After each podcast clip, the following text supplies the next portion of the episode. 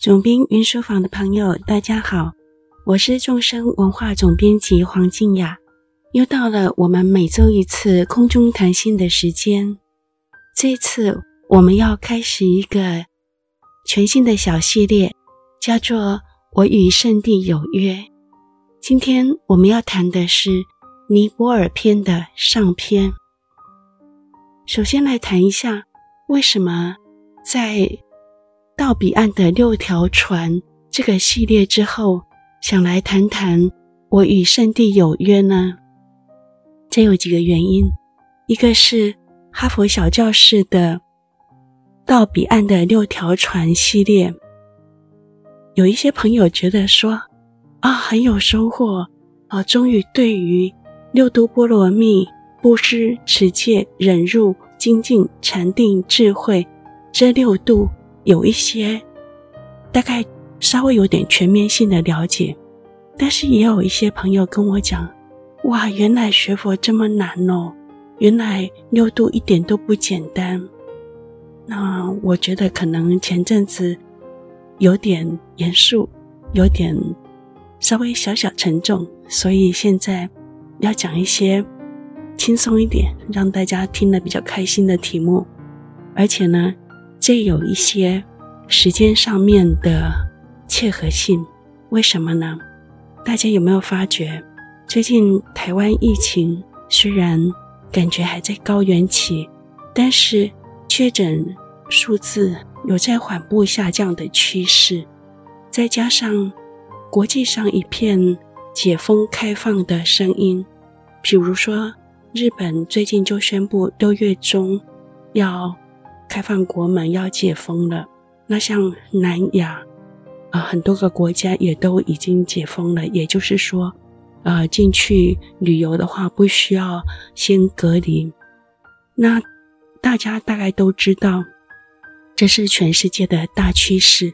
经过三年疫情之后，大家渐渐因为疫苗的普及，啊，也因为经济上的需要，大家渐渐有朝开放国门啊、呃，开放国际交流的趋势。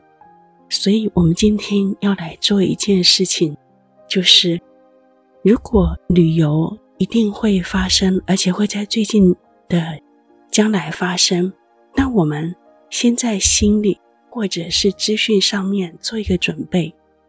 如果报复性旅游一定会发生。让我们让它跟法跟修行有一点连结，加上众生文化在六月也推出了朝圣系列，这本新书叫做《莲师在印度》，这是莲师系列，就是莲花生大师系列的第二本，上一本是《莲师在尼泊尔》。那今年六月推出《莲师在印度》，也是因为大家都觉得解封的日子快近了，所以我们推出这本朝圣书。因此，也让我觉得，我打算来谈谈我经验中的印度、尼泊尔朝圣之旅，跟朋友们分享一下，我们在朝圣的时候可以做些什么。为什么要去朝圣呢？它的意义是什么？那有没有哪几个朝圣地是我可以直接推荐的？这是我们最近这几个礼拜可以来做的事情。那我打算花两个礼拜的时间来谈尼泊尔，花两个礼拜的时间来谈印度，以后也会邀请一些。对印度、对尼泊尔特别熟悉、有个人特殊经历跟感情的人士来接受我访问。那接着，我们就要来先谈谈为什么要朝圣。大家听到“朝圣”这两个字，想起什么呢？如果你是一位已经学佛的朋友，我想，可能对这个观念是比较熟悉的，就是结合旅行跟修行一举两得，到圣地，到祖师修行人，他们曾经在这里，不管是诞生，或者是修行证悟，乃至于、呃、涅槃圆寂的地方，呃，去跟这一些祖师、这些祖师所传下来的法产生连结，去那里接受加持，以外在的旅程开启内在的旅程。脚走向外在的圣地，心抵达内在的圣地，这是一举两得的事情。学佛的朋友都会很喜欢。但是如果你是刚刚开始接触佛法，甚至对佛法不太了解，你看到“朝圣”这两个字，会不会想起阿公阿嬷的进香团呢？如果你会想起阿公阿嬷进香团，我也不会觉得很意外喽，因为大家可能会有这样的直接印象，好像这个比较是一种信仰感情上的旅行，好像跟知性或者是跟学习禅修智慧的成长关系不大。但其实并不是这样子的。到圣地，它可以是非常知性的，对内在慧命的增长直接有助益的。我们来听听看，像中萨钦者仁波切或者是主清仁波切，他们是怎么说的？他们不但非常的鼓励朝圣，还会自己带学生。去圣地朝圣，在圣地引导禅修做开始。接下来我们要说一下朝圣这个将旅行和修行结合起来的行持或者是活动，到底上师们是怎么看待它的？首先，我要介绍一下宗萨钦哲仁波切。在有一本仁波切所写的很有名的书，直接书名就叫《朝圣》里头，仁波切是这么说的：中上仁波切说，前往圣地朝圣是数千年来所有伟大的宗教都鼓励信徒们从事的修行。近年来，朝圣越来越受欢迎，部分的原因是它让灵性追求者有个机会享有。兼具游乐与善行的假期，对我们多数人而言，到具有异国风情的地方去旅行，比起我们传统所鼓吹的严峻修行来得有意思多了。虽然追求玩乐不应该是前往朝圣的唯一理由，但是它毕竟是很有效的胡萝卜，可以诱使像我这种。物质主义者的佛教徒至少做了某种形式的修行，而且朝圣也是相对容易达成的事，这就更吸引我们了。以上是宗萨钦哲仁波切在《朝圣》这本书的一开始，在佛教圣地这一篇里面所说的。当然，仁波切很客气地说他是物质主义的佛教徒，但是。的确也是很说人话的，告诉我们为什么大家还蛮喜欢朝圣的，因为它兼具有旅行跟修行两者合一的意义，而且到一个有异国风情的地方旅行，然后还可以修行，这样就更吸引我们了。它就成为一根很有效的胡萝卜。这个胡萝卜意思是吸引我们这些驴子往前走。那仁波切用很幽默有意思的口吻说了，说明了为什么佛教徒喜欢去圣地朝圣。所以仁波切干脆就写了一本书叫《朝圣》，告诉我们如果到圣地去，你可以做哪些事情。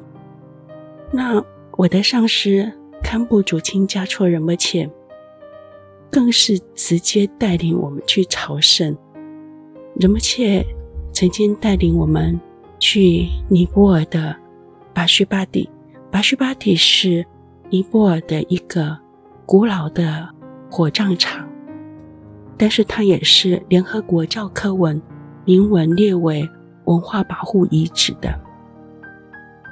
明就仁波切也曾经带领我们去尼泊尔的斯瓦扬布大佛塔，还有呃莲师证悟地阿修罗洞，呃去朝圣。像这些上师不仅鼓励学生朝圣，自己带学生朝圣，而且会在圣地开示、带领禅修，甚至指引心性。所以可见的这些上师们多么鼓励朝圣。所以，如果我们未来世界开始交流了，我们也都可以出国了。建议大家可以为自己规划一些朝圣之旅，那离我们比较近一点的圣地，当然我指的是佛法的圣地，主要都是会在印度、尼泊尔、不丹，呃，有也有一些是在啊、中国内地，那我们都可以为自己安排一些朝圣之旅，既旅行。也修行，两者二合一，让这个旅行成为既滋养了自己的慧命，也让身心觉得很愉悦，何乐而不为呢？我有些朋友甚至还会到圣地去做功课，比如说他们会到菩提迦叶去做十万大礼拜。他们的十万大礼拜就是释迦行的第一个加行，唯一大礼拜要做十十一万一千一百一十一遍。那他们就干脆到菩提迦叶的正觉大塔，在菩提树下做。既然要做，就找一个有加持的地方做，找一个美丽的跟圣者的心有连接的地方做。这是这些朋友到圣地做功课的理由。我还有一些朋友是到尼泊尔的帕聘，就是金刚亥母庙去念十万百字明，就是释迦行的第二加行，呃，金刚萨埵百字明咒，他们在帕拼金刚亥姆庙那边做了十万百字明的修持，像这些也都是非常好的。那我也看到很多人会到，呃。不管是在宝大的满愿大佛塔，或者是在鹿野苑啊、呃、这些圣地做献曼达的修持，那为什么大家喜欢到圣地去做这些功课？可见的，他们除了美丽、安静、有加持以外，它重要的是在那个地方。让我们的心跟成就者的心，跟他们所传下来的法产生紧密的连结，这样外在圣地的旅程就可以带我们回到内在的圣地，我们真正的家的心。接着，我们要来谈谈，那我们在圣地要做什么呢？说起在圣地做什么之前，我先跟大家分享一下我一开始到印度、尼泊尔这些圣地的感受。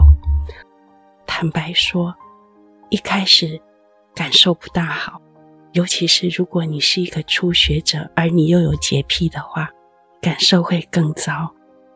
为什么要先说这个？这是给大家打个预防针，免得大家到那些圣地的时候，跟你想象中。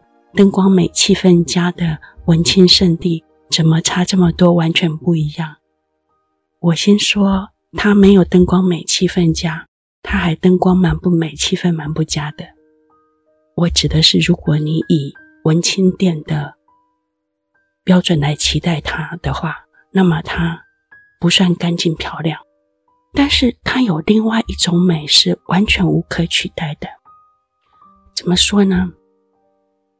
当我们到那些印度、尼泊尔的圣地，以我们在台湾的标准，会觉得，它怎么感觉有点脏，有点乱。然后，怎么你期待期待当中那种宽广祥和，并没有出现，它有点凌乱啊、有小贩围着你紧迫盯人，有小乞丐围着你要东西，让你感觉好像有人身安全的威胁，还蛮不放松的。那我们为什么要到这样的地方来呢？我们留在家里头，开着空调，坐着舒服的坐垫禅修，不是很优雅放松吗？我们为什么要到印度尼泊尔？听起来就是相对，嗯，开发度比较没有那么好的地方，然后经济因为也相对不发达，所以感觉生活水平也没有我们这么好的地方去旅行呢？为什么要这样做呢？因为我们要累积资粮，净除罪障，和圣地接奠，和成就者的证悟之心相应。宗喀钦哲仁波切在《朝圣》这本书里面说了一段后来很有名的话，仁波切是这么说的：佛教徒常犯一个相同的错误，他们不做小事累积。福德，比如说每天做净水供养，因为他们觉得这微不足道，没有价值。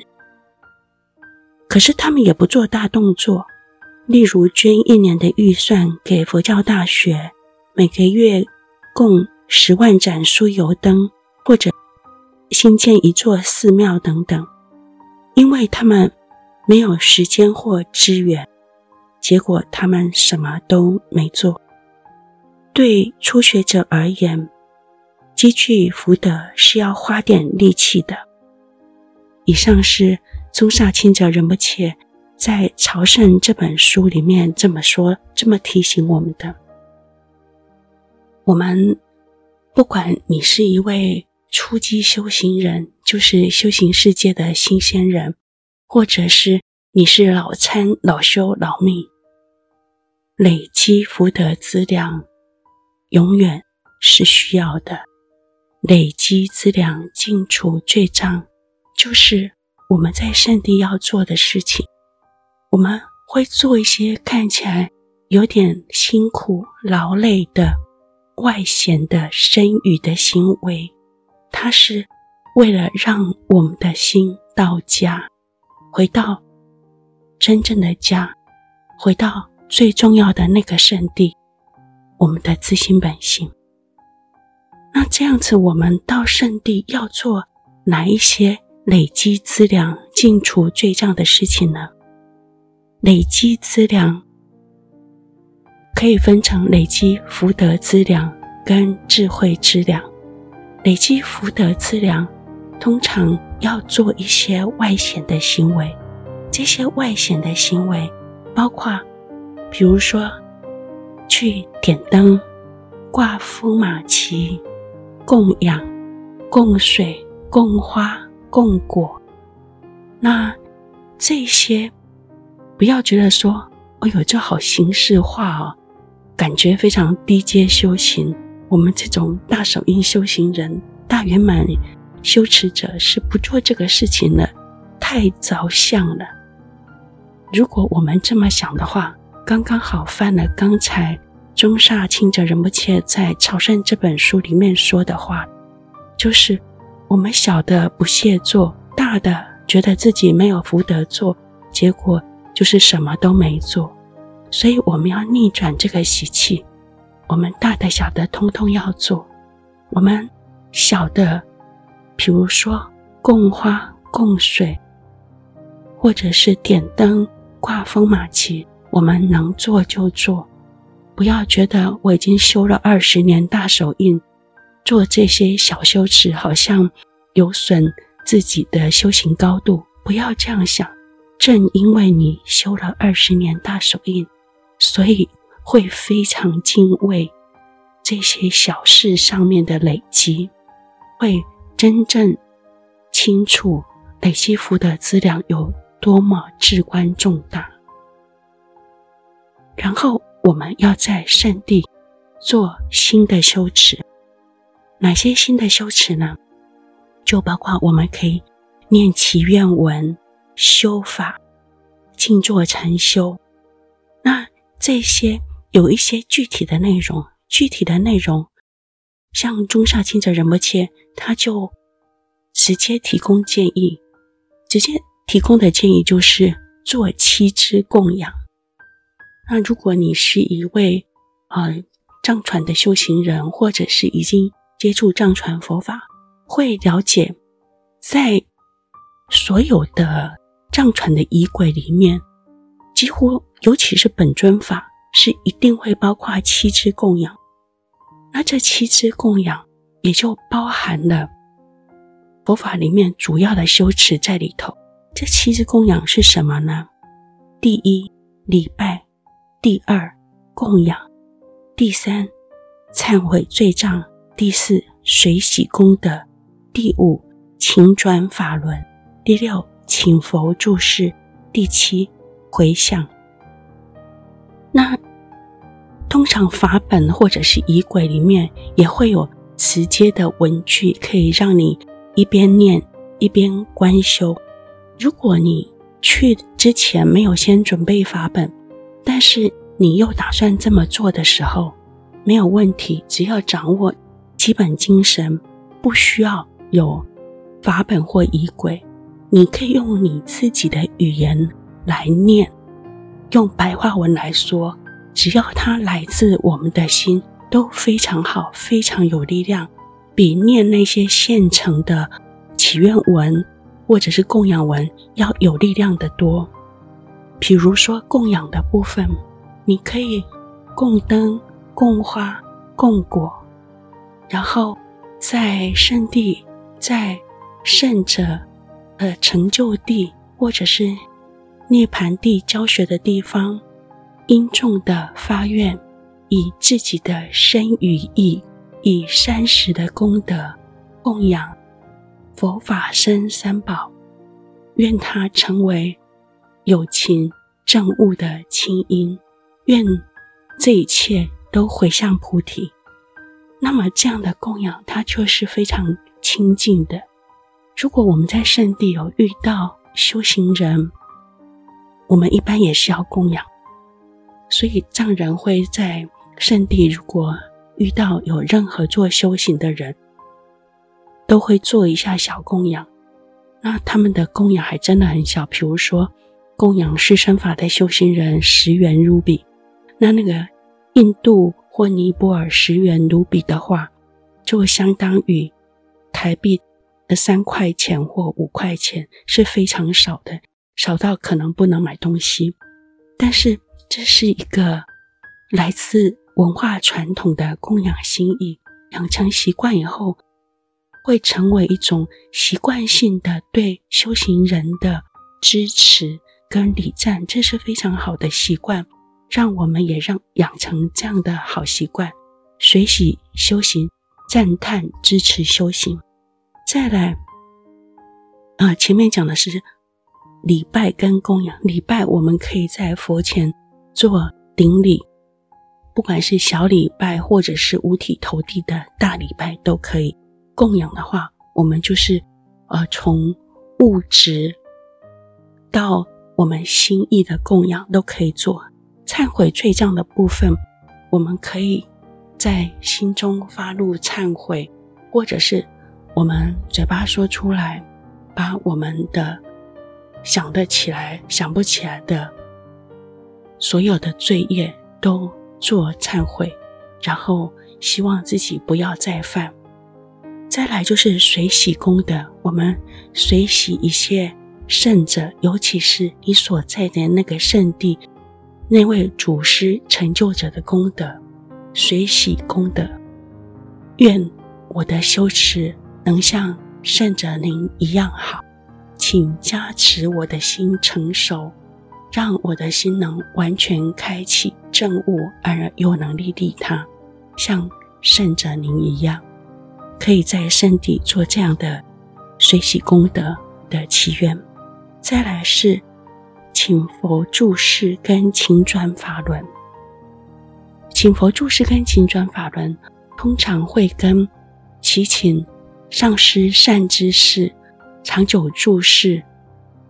常转法轮的意思就是一直做教学，只有上师善知识们注释，一直开示佛法，我们才会有证悟的机会，我们闻思修上面才会不断的经由闻思修而成熟，所以我们要一直祈请善知识上师们长久注视、长转法轮。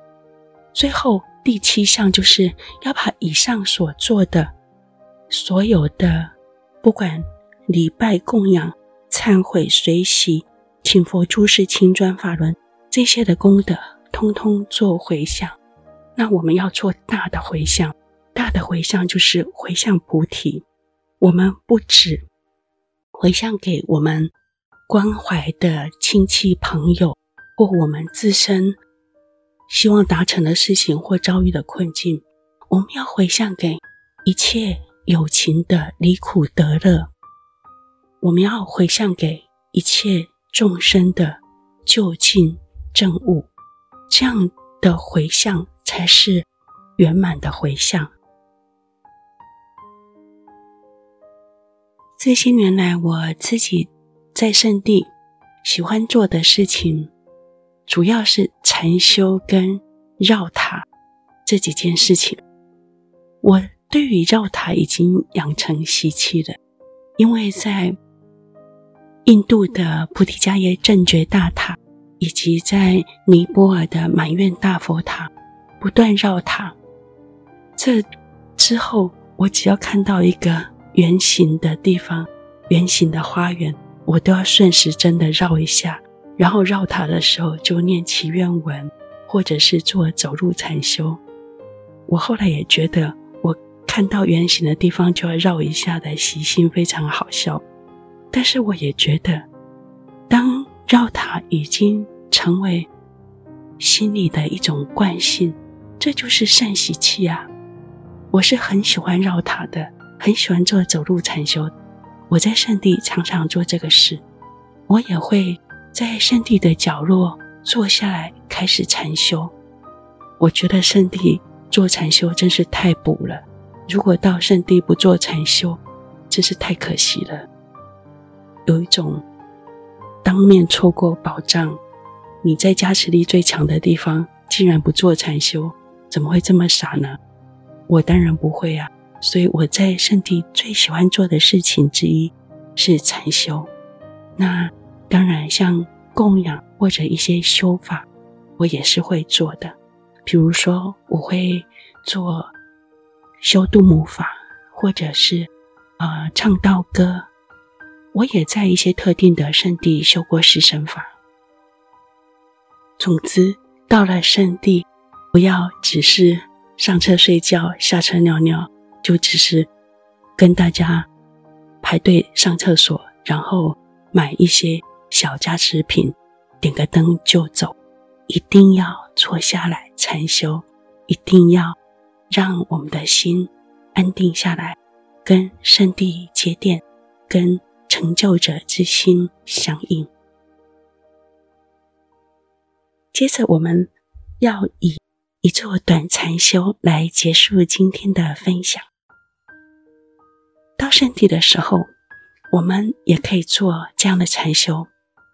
这是藏人最喜欢的禅修之一，就是观想面前虚空中有个金色的小佛像，在我们的正前方略高的地方，是观想出来的。观想它发着灿烂的金光，照耀着我们，加持我们的身与意。那我们现在就来做这样的练习。将来不管你人在原来住的地方，或者到了圣地，都可以做这个练习，就是观想佛像的禅修。我们先让全身放松，脊椎松而直。如果你想专注一点，也可以闭上眼睛。观想我们面前虚空中有一个金色的释迦牟尼佛佛陀像，放着灿烂像阳光的金光，照耀着我们的身与意，给予我们加持祝福。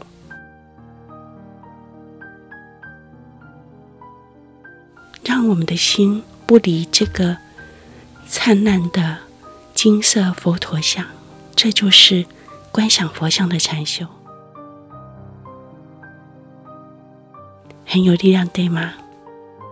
放下放松，让心休息，找回最好的自己。总编云书房，我们下周见。